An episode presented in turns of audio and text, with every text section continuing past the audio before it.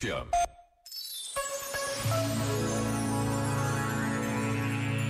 As palavras e os gestos do Papa Francisco demonstram com clareza o seu sentido de urgência, consciente de tantos males do nosso tempo.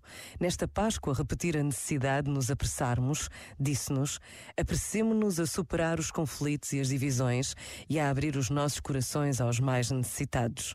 Apressemo-nos a percorrer sendas de paz e fraternidade. Alegremo-nos com os sinais concretos de esperança de que nos chegam de tantos países, a começar daqueles que oferecem assistência e hospitalidade a quantos fogem da guerra e da pobreza. Precisamos desta capacidade de olhar para o bom e o belo que também acontece todos os dias. Pensa nisto e boa noite. Este momento está disponível em podcast no site e na app.